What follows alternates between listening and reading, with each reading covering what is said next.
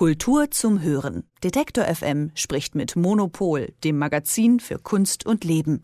Jede Woche bei Detektor FM.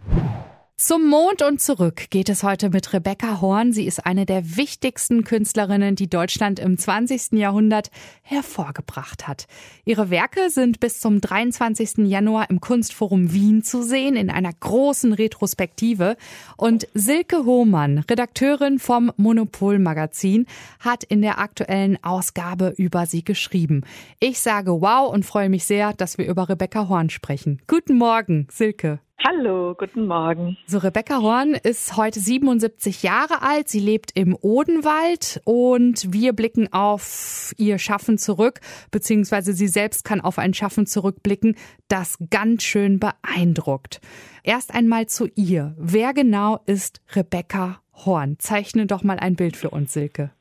Ja, Rebecca Horn ist eigentlich wirklich eine Ausnahmeerscheinung gewesen. Besonders in den 70er und 80er Jahren war sie eine der ganz, ganz wenigen Frauen, die in der bildenden Kunst wirklich eine neue Sprache gefunden haben und berühmt wurden und richtig mhm. erfolgreich wurden. Und zwar international. Sie macht Skulpturen, sie macht auch Filme und Fotografien, aber ähm, am bekanntesten ist sie wirklich für ihre Skulpturen geworden, die sich bewegen. Das sind kinetische Objekte, mhm. die auf eine sehr elegante Weise sich drehen oder aufeinander zubewegen und die immer Elemente enthalten, die aus der Natur kommen. Das heißt, wir stellen uns jetzt zum Beispiel vor, eine Feder auf einem dünnen Stab, der sich vertikal so dreht und dann gibt es eine Muschel, die dann irgendwie sich auf diese Feder zubewegt. Mhm. Also so ein kleines Ballett der Dinge. Ich würde sagen, mhm. mit solchen Materialien und mit solchen Bildern kriegt man so eine ungefähre Ahnung, was sie so macht. Ja.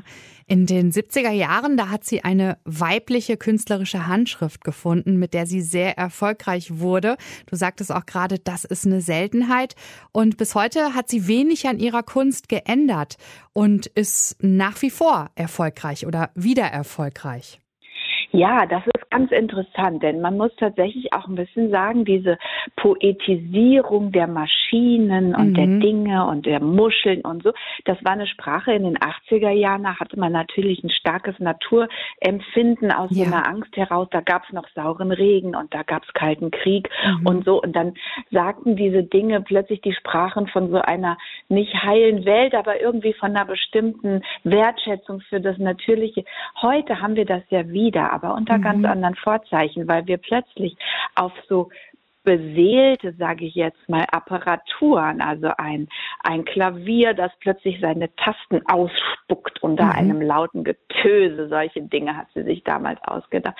Heute haben sich halt die Perspektiven auf Menschen, Maschinen, auf Natur und Technik völlig verändert, weiterentwickelt. Das ist viel komplexer geworden. Mhm. Wenn wir heute eine Feder sehen, die sich dreht, dann denken wir irgendwie natürlich auch schon an eine bestimmte Automatisierung und Digitalisierung und ja. so weiter. Damals war das alles noch relativ einfach. Das Tolle ist, und das war ja deine Frage, dass mhm. ihre künstlerische Sprache eigentlich unverändert geblieben ist. Aber unser Verständnis und unsere Empfänglichkeit dafür sich jetzt gerade wieder so öffnet und mhm. man da drauf schaut und sagt, ja, damit kann ich richtig was anfangen. Und zwar wahrscheinlich auf ein bisschen anderen Level als damals, aber es hat auch danach ähm, viele junge Frauen, insbesondere Künstlerinnen gegeben, die sich, glaube ich, von ihr auch haben, ja, ähm, beeinflussen, anstecken, inspirieren lassen. Mhm. Sie war auch Professorin ja.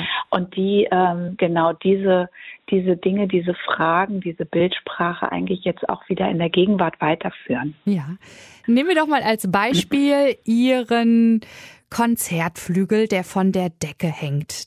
Concert for Anarchy. Der ist auch bei der großen Ausstellung in Wien zu sehen, ne? Ja. Was genau möchte sie denn damit ausdrücken? Also man muss sich das so vorstellen, ein großer, schwerer Konzertflügel ist unter der Decke so montiert, dass er ein bisschen so über den Köpfen der Zuschauer ja. äh, hängt. Man läuft da drunter durch und das ist schon erstmal eine interessante Erscheinung. Man bleibt so ein bisschen stehen und wartet vielleicht kurz. Mhm. Und ab einem bestimmten Moment öffnet sich dieser Deckel des Konzertflügels mhm. und die Tasten schießen heraus. Das sind ja so lange Stäbe mhm. eigentlich. Wie, der spuckt seine Tasten so aus und es gibt so ein ganz polyphones Geräusch, es ist so ein gewaltiger Knall auch und, und dann eben die Seiten des Klaviers schlagen an. Und dann ziehen sich die Tasten irgendwie langsam wieder zurück. Also der mhm. hat so eine, wie so eine Eruption, ja, wie so ein kleiner Ausbruch. Wie ein Mensch, der einen Wutausbruch hat. Genau, und sie sagt eben auch, dass das Tragische oder auch Melancholische oder überhaupt mhm. Emotionale der Dinge, der Maschinen ihr mhm. ganz, ganz wichtig ist. Ja, und ähm, insofern hat man nicht nur einfach irgendwie eine tolle ähm, formale Erfahrung, wenn man das sieht, sondern man erschreckt sich auch und man denkt auch, oh, genau wie du gerade sagtest, der Wutanfall vom, mhm. des, des, des Konzertflügels, so man, man ist auch äh, selber involviert dann als Betrachter und, und indem man auch darauf reagiert man kann gar nicht anders. Mhm. Also man wird da so ein bisschen auch wie so eine, eine Falle ist es nicht, aber eine Überraschung auf jeden Fall. Rebecca Horn hatte ihre eigene künstlerische Handschrift. Sie hat sich von niemandem da, glaube ich, reinreden lassen. Sie ist auch eine sehr beharrliche Künstlerin, die da auch als Vorbild dient. Ne? Ich meine, ihr Weg ist ja auch nicht so einfach gewesen. Und du sagst ja auch, sie ist eine Ausnahmeerscheinung. Absolut. Also zunächst mal, sie ist auch wirklich eine sehr, sehr ähm, beeindruckende junge, auch später noch äh, Frau gewesen mit roten Haaren, die mhm. auch mit ihrem eigenen Bild gearbeitet hat, die auch sehr stark kontrolliert hat, was wird von ihr gezeigt. Mhm. Es gibt nicht sehr viele Fotos von ihr und die sich auch irgendwann selbst entschieden hat, ähm, dass sie eben nicht mehr in die Öffentlichkeit tritt, sondern nur noch ihr Werk in der Öffentlichkeit ist. Das mhm. heißt, sie hat auch immer sehr genau gewusst, wie sie sich als Person einbringt um ihre Werke gut zu platzieren, um im Ausland gesehen zu werden. Sie hat sehr stark immer auch ihr eigenes Image kontrolliert ja. und ihre Karriere wahrscheinlich auch mit einem äh, ja, äh, sehr strategischen Bewusstsein geplant. Mhm. Mittlerweile hat sie sich der Öffentlichkeit entzogen mit ihren 77 Jahren, weil es ihr gesundheitlich nicht ganz so gut geht. Aber man trifft sie im Odenwald, oder?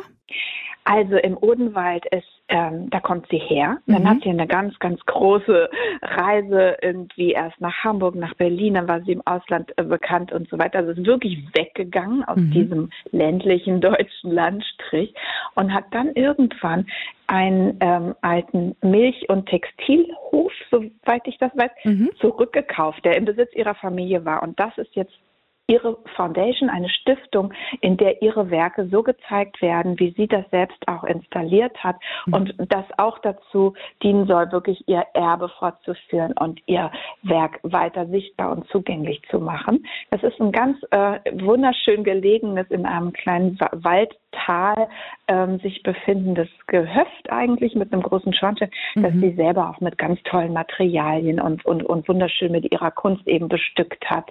Eigentlich völlig völlig unerwartet. Man ähm, kennt das nicht, man muss das wissen, um dahin zu kommen, aber es lohnt sich auf jeden Fall.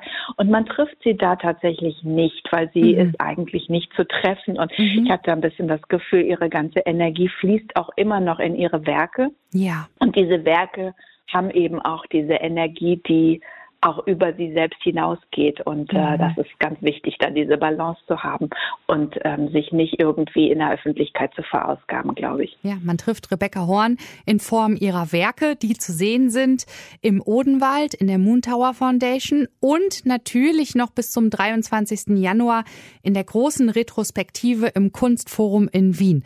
Silke Hohmann, du hast unglaublich große Lust darauf gemacht, Rebecca Horns Werke anzuschauen und ich danke dir für dieses Gespräch. Das freut mich. Tschüss. Tschüss. Kultur zum Hören. Detektor FM spricht mit Monopol, dem Magazin für Kunst und Leben. Jede Woche bei Detektor FM.